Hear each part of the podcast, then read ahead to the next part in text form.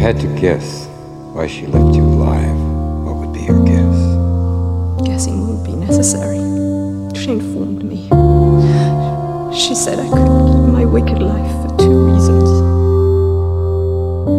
As I said before, I've allowed you to keep your wicked life for two reasons. The second reason is so you can tell him in person everything the extent of my mercy by witnessing your deformed body. I want you to tell him all the information you just told me.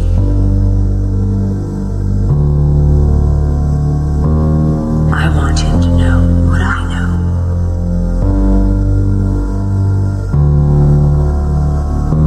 I want him to know.